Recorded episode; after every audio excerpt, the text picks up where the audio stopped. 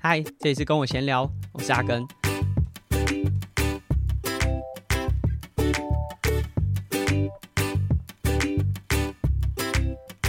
在本集节目呢，是第二季的第四十五集。节目正式开始之前，和大家稍微宣传一下，我们在泽泽平台上面的订阅赞助计划进入到了第三个月。我们在上面呢上架了三种不同的订阅赞助金额，分别是九十九元、四九九元和九百九十九元。那无论你是利用哪一个金额支持我们的节目，都会在每一季，因为我们现在已经非常稳定，每一季都会推出新的回馈小礼物。每一季呢会收到就对应的，也许是九十九元的方案，或者四九九的方案，都会有回馈的小礼物。那来稍微回顾一下我们前三季做了哪些回馈小礼物好了。其实，在泽泽平台上面，大家可以直接看到图示。在第一季呢，是我们首先就第一次开启。那那一次我们的回馈小礼物，九十九元的方案是贴纸的组合，主题是义片难交，那包含了 T 恤，我们也是用义片难交这个主题做了一件白色 T 恤。我们直到现在，就这个回馈方案已经过了超过半年了，还是有很多的朋友问说，哎，会不会再版？不过跟我们 c o n s p o 所有的产品都一样，就我们做过一次，就不会再重新生产一样的产品。也许一片难交这个主题还是会出现，但就不会是利用 T 恤这个形式来登场。所以未来，就如果你有兴趣的话，还是希望大家可以利用订阅赞助的方案呢，来支持我们。那也可以在第一时间收到这些回馈小礼物。那我们第二波就是 On the Epic Way，包含了四九九元的听众会收到帽子和口罩。那如果是九十九元的听众呢，就会收到口罩的套组。啊，这个 On the Epic Way 是配合当时我要前往南非的 Cape Epic。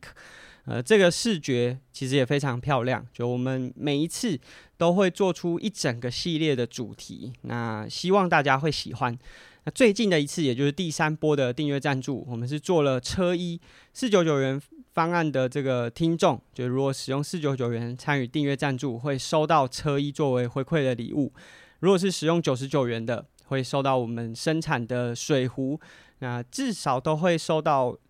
一到两个，就依照你订阅赞助的时间长短。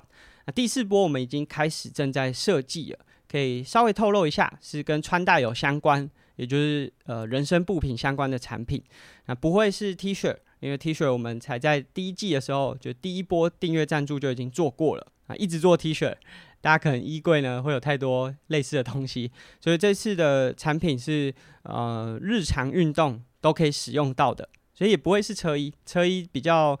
呃局限给骑车的伙伴，但我们现在的听众组成越来越多元了，所以我们制作的产品会有更多不同的发想。那这是在订阅赞助计划上面，就我们会持续的生产出更多有趣的小礼物。嗯，也很感谢，就是我们到目前就是在啧啧平台上面已经有应该是超过十位的听众呢参与了订阅赞助。那其实，在我们刚开始的时候，诶，就有一位听众，他前几天来我家，他是在美国杜克大学读书的以信。那他在我们听完我们节目，他在 Apple Podcast 上面说，第一次听完就决定订阅赞助，非常感谢。他他最近回到台湾来看看家人啊，看看朋友，也来我们家住，然后跟我去骑了登山车，也入手了一台登山车，准备带去美国骑。那他现在在。呃，美国就读博士班，呃，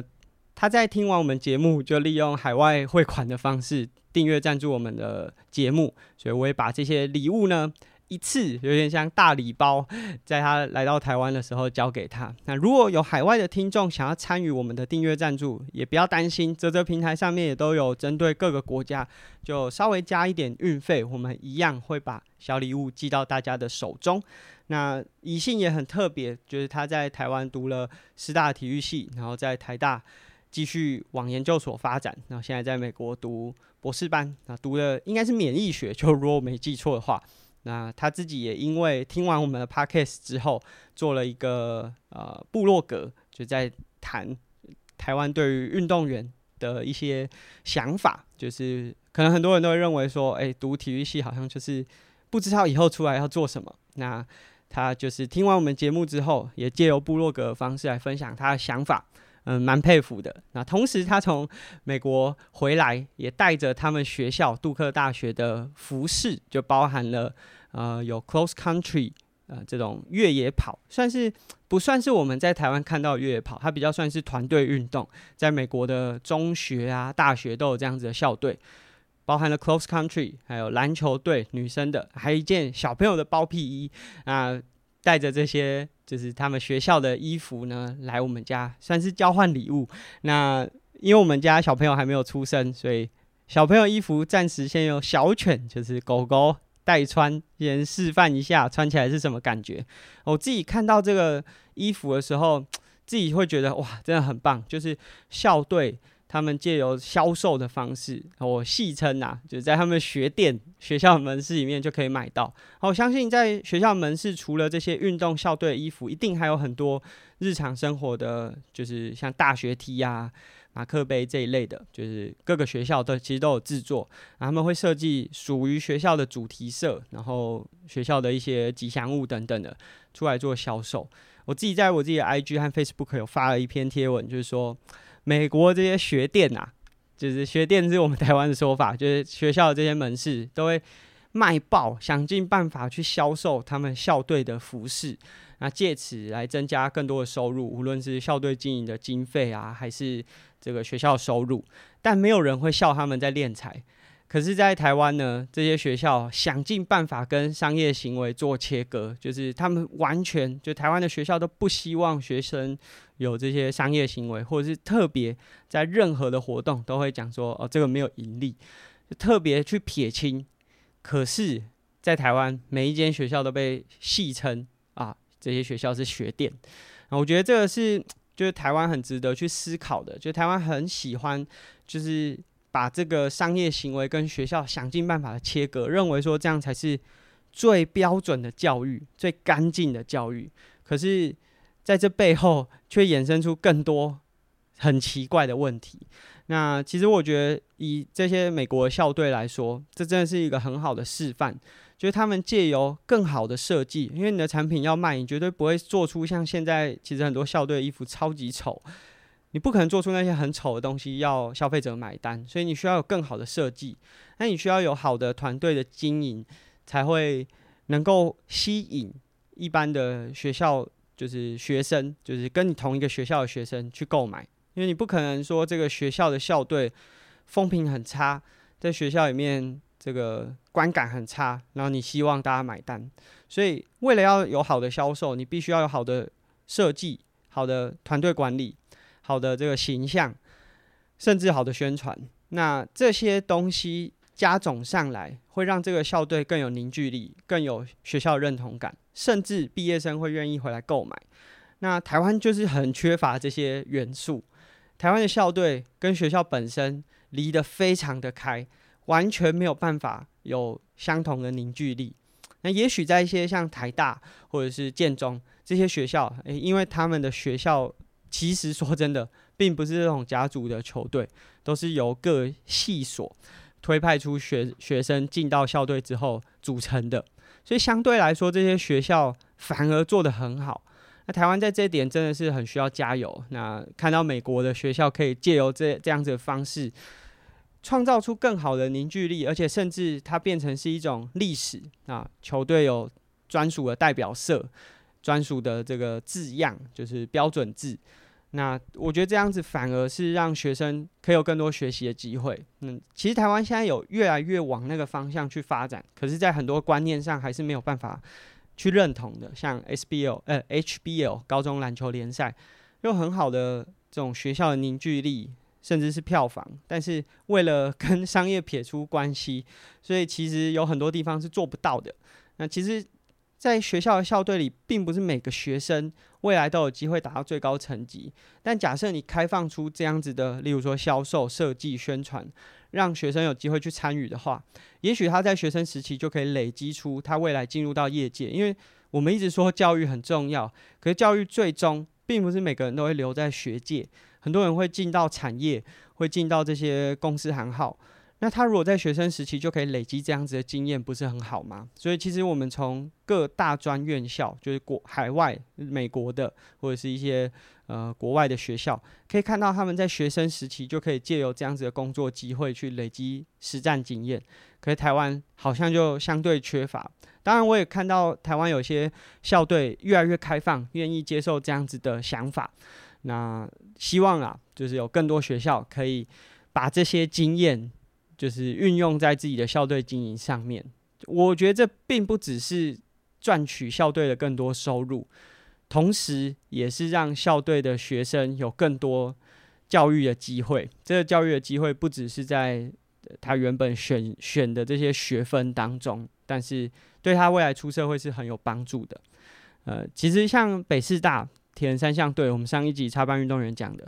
就很认真的在往这个方向发展。那当然很多还是受限在学校的观念上面。那我们希望就是各个校队都可以尽可能的去让学生有更多这样子的学习机会。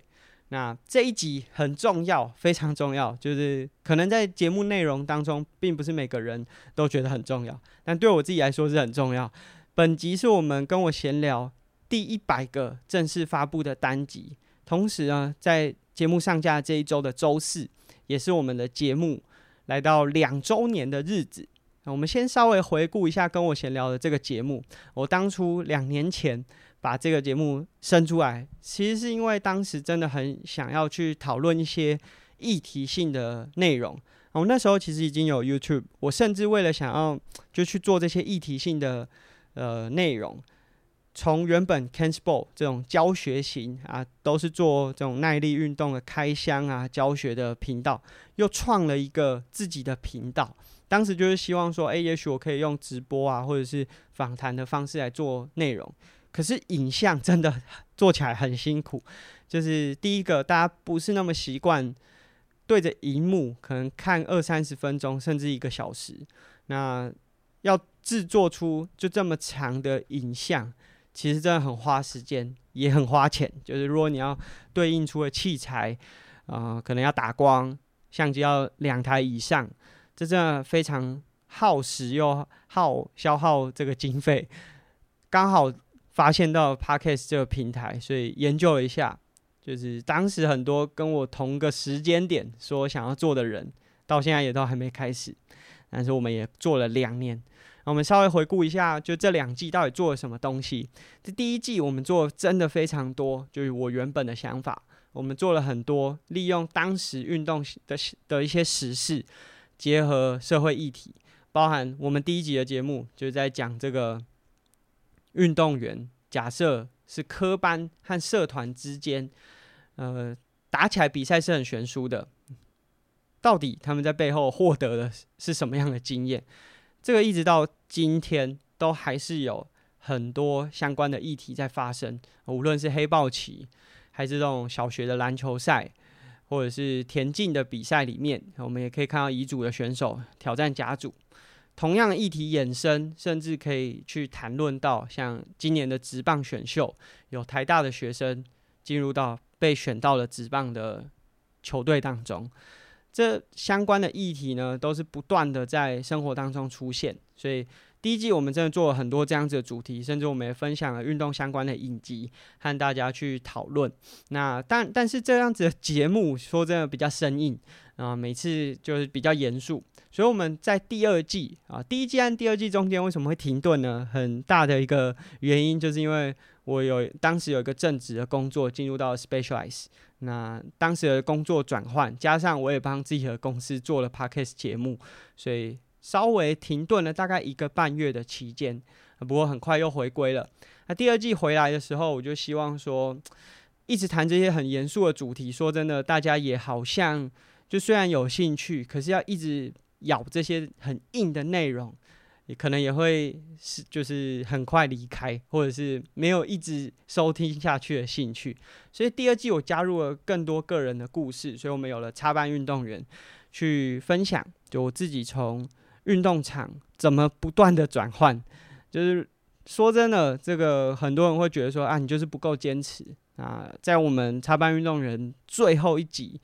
目前还没最后一集啊，但和大家预告一下，就最后一集我会和大家分享说，就是这个成功，很多时候都是成功的人说的话，就是最容易让大家信服的。可是重点是，大家要找到自己的，就是最终的中心思想。那我的中心思想是什么？在目前的插班运动员还没有和大家分享过，所以大家可以期待一下最后一集。我想插班运动员也已经开始进入到后半段，我们都已经分享到就大学毕业，呃，接触铁人三项这项运动，所以也已经准备进入尾声，也代表第二季即将进入尾声。就我们第二季的设定呢，是我的插班运动员做完，节目就会画下句点。就这一季那，至于中间会不会稍微停顿一下，还不确定啊。不过第二季即将进入尾声，也已经做了第二季的四十五集了嘛。那第二季就是有个人的观点，然后同时，对，我们是用两周做一个穿插，所以在这个集数当中，可能也会分享一些我在各个时间点遇到一些时事，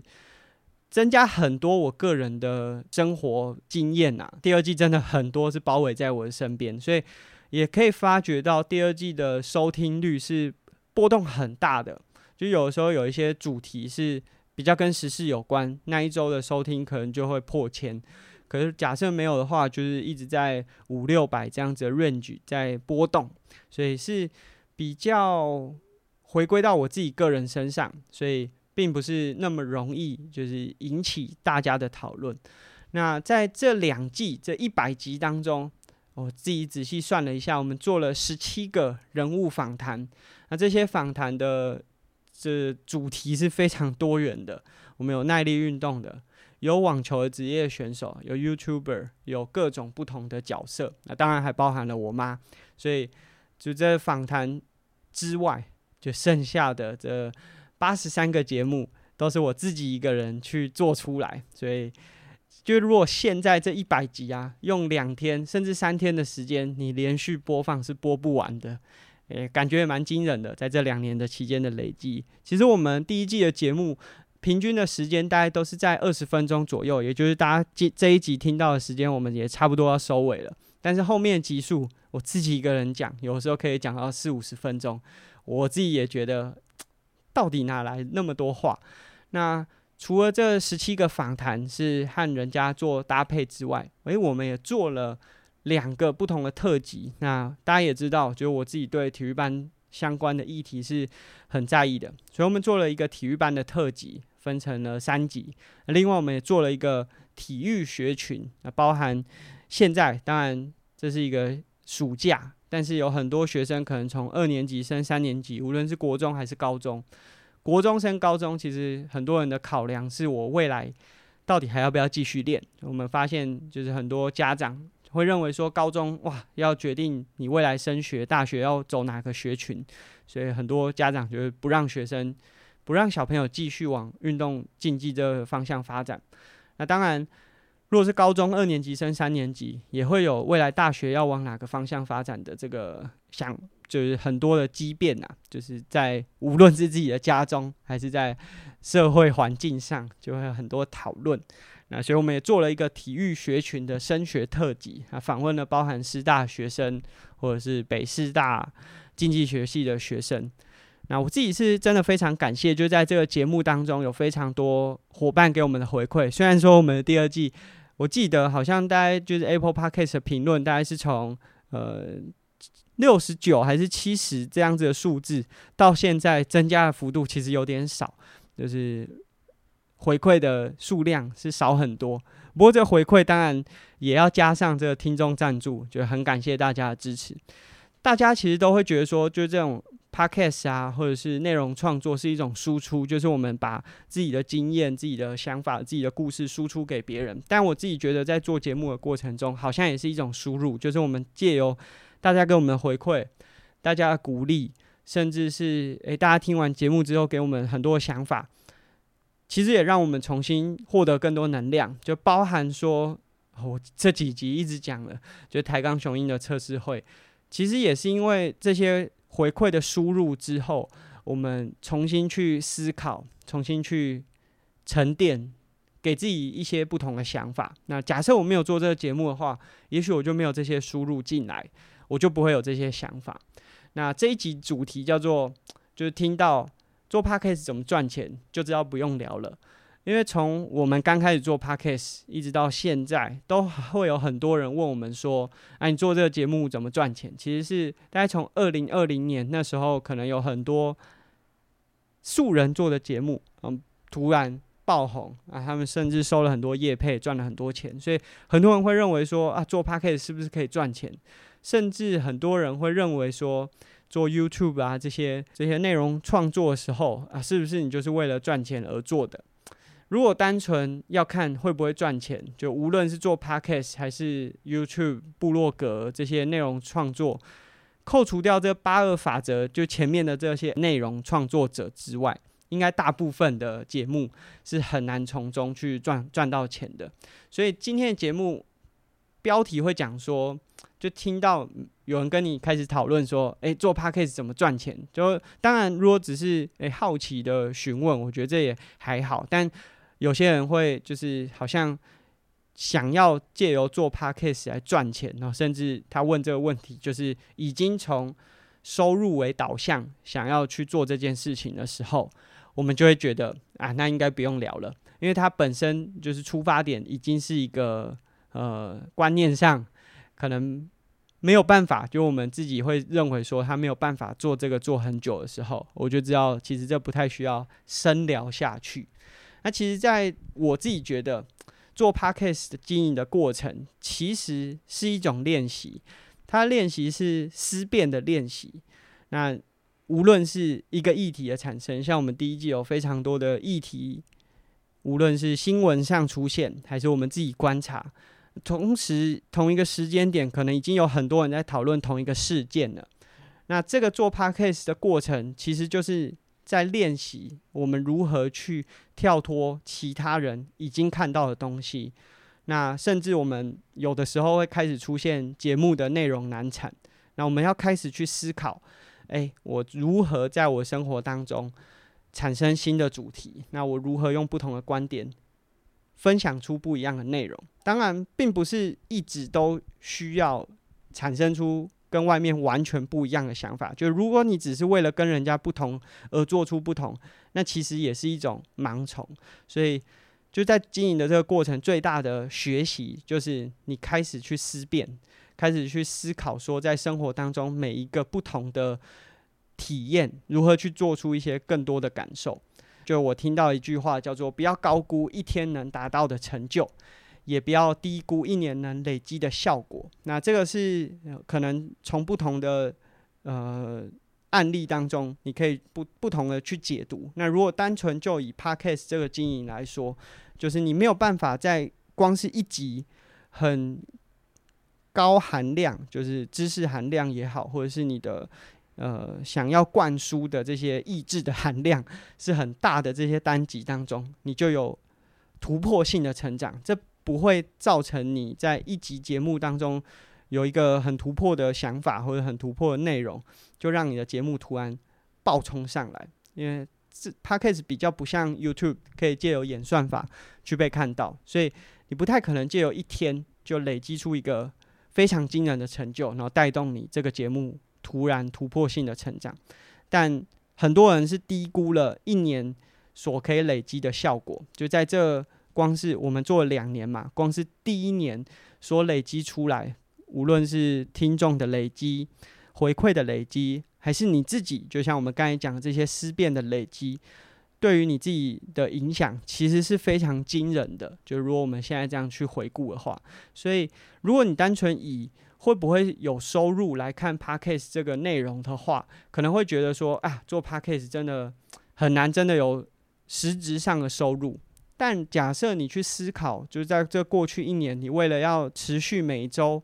有产生出内容，或者是你持续的有呃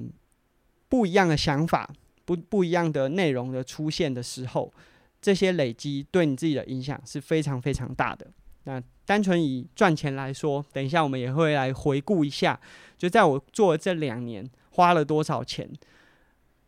有多少的收入？所以这个我们会放在节目的比较尾声。也许如果你真的对 Podcast 的收入是有好奇的话，大家可以听看看。那当然，除了 Podcast 之外，也还有很多的，就这些工作内容或者是经营这些产出，是像我们刚才讲的，它可能不是有这个收入的产生，但它会有很多很多累积型的的诞生。那这也是我自己一直可能鼓励我身边的。运动员，或是我自己有赞助、有栽培的一些青少年选手，可以去尝试。我当然不认为说每个人都应该要去做 podcast，因为可能并不是每个人都适合对着麦克风讲话，每个人不一定都有一样的这个口条去呃和受众有对话。但是你应该要去选择一个方向，就无论是借由写的、拍摄的，或者是现在可以用图像用。短影音有各种方式，我们在就是呃，我去 Cap Epic 那段期间，我们也做了运动员的社群经营。就你不用每一个都去尝试，但你应该要去找到一个去感受我们刚才讲的，不要高估一天可以达到的成就，那不要去低估一年可以累积的效果。那我们在过去跟很多年轻的运动员讲的时候，大家真的都太高估一天可以做到的事情，他们认为说我创了一个粉丝专业。隔天就瞬间有多少，例如说两百个人按赞、订阅我、追踪我，那我十天之后，我觉得这两百可以乘以十，大家会认为说这一天的成就是可以不断被复制下去的。但是他们可能做了一个月之后，就发现啊，这没有办法，因为他们盖太高估一天可以达成的这个成效。但是当他们停顿之后，因为他们太低估一年可以累积的效果，所以当他们停顿之后。会发现，哎，那些一直持续做下去，感觉好像每天并没有那么多成长，但是他一直持续做下去的人，一年之后，他发现，哇，他已经落后非常多。他要重新再重启的时候，他又重新回到那个去高估一天的状态。所以，这个是我觉得在社群经营也好，或者是这些内容产出的时候，大家都太呃短视尽力了，这是最简单的说法。同样的。包含像写书，很多人会问我，像因为我可能合著，就跟很多人合作，写了蛮多的书，或者是借由书也有一些小小的收入。这些收入说真的都比不上你输出的过程，就你可能在那三个月、五个月、一年的时间，要投入非常多时间。就除了你本身工作上，你可能要投入更多的时间在。书本的创作当中，你要不断的去思考，那思考的过程其实是蛮辛苦的，不亚于运动训练。但是很多人会认为那样子的过程不符合你的报酬、你的比例。但是那个过程，就像我们刚才讲的，做 podcast 的经验，你需要去思辨，你需要去练习，不断的去，好像把你自己脑中重新打开，重新。整理、重新组织，那个过程的累积，才是做这件事情最大的收获。那包含像我们刚才讲的，年轻的选手去经营粉丝专业，经营自己的 IG 账号，甚至你去创一个社团去累积。那我自己其实一直跟年轻的运动员分享，但年轻的运动员不一定分听得进去。呃，最近 就我重新去跟我之前赞助过的选手聊天，他现在突然惊觉到。他以前没做的那些事情，现在要做，做得非常的辛苦。那当然没有什么时候是，就是就像种树，很多人会说，你最适合种树的时间点就是十年前和现在。那你如果十年前真的没做好，那你现在做，总比明天、后天、大后天、明年还要来得更及时。所以，我想大家在自己的工作，就是。大部分人应该都跟我不一样，大家在公司行号里面工作，应该最讨厌遇到的老板就是那种看到别人，哎、欸，例如说别的公司有创了一个社群平台，有做了一个 IG，有发了一个 Facebook 贴文，或者是他有做 YouTube，有做 Podcast，突然你的老板就跑来跟你讲说，哎、我看那个别家这样做好像不错，我们也来弄看看，但是他没有看到的是。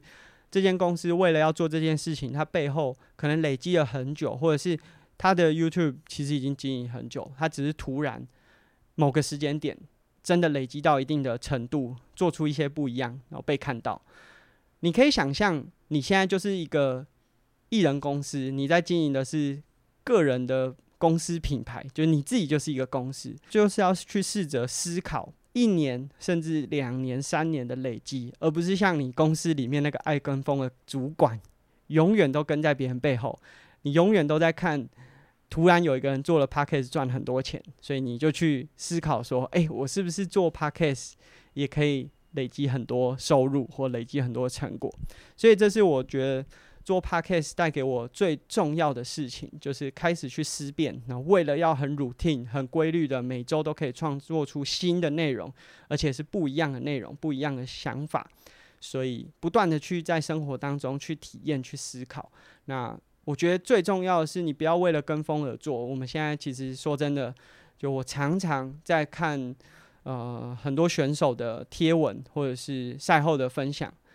他才打开头，我就已经知道他的结尾要说什么。因为大家都用一种很模板的方式在做事情，他觉得别人有做这个，那我就要做。久而久之，这就已经变成是一件 不新鲜的事情。那做这个也没有太大意义。最终，只要把那个名字换掉。大家都知道说哦，这就是运动员的模板。所以我觉得做 Podcast 的过程当中，或者是写书、经营自己的社群，就你要去思考，我到底和别人有什么不一样。那我自己因为做 Podcast 获得了很多不断的去和自己对话的需求。我觉得那不是能力，是因为我有这个需求，所以我开始不断的去跟自己对话，不断的去思考。当然，思考其实是很辛苦，而且有时候是痛苦的。就是我要去问自己说：为什么我现在会低潮？我最近很低潮。我为什么？就是我做这件事情的时候，我到底在想什么？这些和自己对话的过程，其实是是不一定像大家想象的那么舒服，好像你很理解自己。但是这个练习是可以不断的去提升自己。那当然。不是每个人都有这样子的想法，但如果你愿意去试看看的话，不断的累积，那个一年累积的效果是很惊人的。我和很多年轻的运动员，可能三年五年前就讲过一样的话，他们现在回过头来跟我讲说：“哇，学长，原来以前你在讲这些事情的时候，我们只是觉得哦，你怎么一直丢一些很难的功课给我？”他们现在才知道说，如果他那个时候就做的话，现在会很轻松。但是我们永远没有办法回到当初的那个时间点。那你只能现在发现了，现在即便苦一点，也会比再过五年之后更苦来得好。所以现在来到重点，就是我们这一集的节目虽然叫做听听到人家问说。做 Podcast 怎么赚钱，就知道不用聊。但是我想大家还是很好奇，所以我们也来和大家分享一下，就在这两年的时间，就我做了 Podcast 花了多少钱，那累积了多少收入。这个录音器材的花费，当然前前后后可能有花了一些冤枉钱，或者是买了不适合器材，不过可能也有卖掉。那我们就把这个买卖之后，就是可能有。进出都算一算，我总共在 Podcast 的录音器材上面大概是花了两万八千元。那加上我自己的访谈，其实是会付费用给我的受访者的。我知道很多的节目其实不会付费用，我自己希望这个产业可以更好，那我们就要设定一个有点像标杆，就是设定出一个高标。那我们如果一直把这个 level 拉高，其实。也会让节目本身有筹码去跟，例如说赞助的厂商或者是其他的这个合作单位去争取更多资源。那假设你参与我的访谈没有收到费用的话，应该是因为我们是交换的，就是我们可能有无论是功能上的交换，或者是这个节目交换。我希望把我的节目拉高到，就当我们有付费，代表我是一个某个程度上的节目，就某个 level 等级以上的节目。所以这是我自己还会给我的访谈对象费用，这些访谈费用加一加，应该有个五六千元。所以以支出来说，实体就是有办法计算的，差不多是在四万块，在做 podcast 的期间。当然有很多的内容是很难被计算的，时间的成本、规划成本、重新录一次的成本，就是我们有时候诶、这一段没录好，要重新录一次的时间，它背后可能有很多的成本是没有办法这样被计算的。那至于收入呢？如果以我们订阅累积，就是从我们去年年底开始到现在，订阅赞助的方案，这个累积的金额差不多是三万块左右。所以，如果单纯以订阅赞助的话，是没有办法 cover 掉包含器材和访谈的费用。那当然，这个订阅赞助我们还做了产品，所以制作产品也会有它的成本。那另外，我们的节目也有收过合作品牌的赞助，加一加，我觉得如果单纯以可以计算的成本来说，大概就是做 Podcast 可以打平，剩下的 Podcast 赚到的，就是我们前面节目所说。所以，也许对一些大型节目，就是大家台面上八二法则里面前二十 percent 的这些节目，或许真的可以从 Podcast 里面赚到很多钱。但是对我自己来说，Podcast 大概只能在可以计算的这些收支当中打平，甚至就是小小赚一点点。那剩下的这些收获，大概就是我们刚才在前面讲说做 Podcast 的过程可能有思辨，可能我需要为了节目让自己更成长。我觉得最后这个结语，我们就来引用一下这一部电影里面讲的台词。这个能不能挣钱？能挣，山里。嗯，这个能不能挣钱？能挣，跪着。这个加上这个，能不能站着把钱挣了？敢问酒桶大哥，何方神圣？那最后这一小段呢，就是就做 Podcast 或许没有办法获利，但是借由这些累积，其实。让我有很多的成长，所以也很感谢各位听众。就在过去这一百集里面，我也不知道这个节目会做到多少集数，但是就很感谢大家的回馈，也让我有更多，就无论是在实质上的帮助，或者是心灵上的帮助。那这是我们第一百集，感谢大家的收听。如果对我们节目有兴趣，可以在 Apple Podcast、Spotify 上面。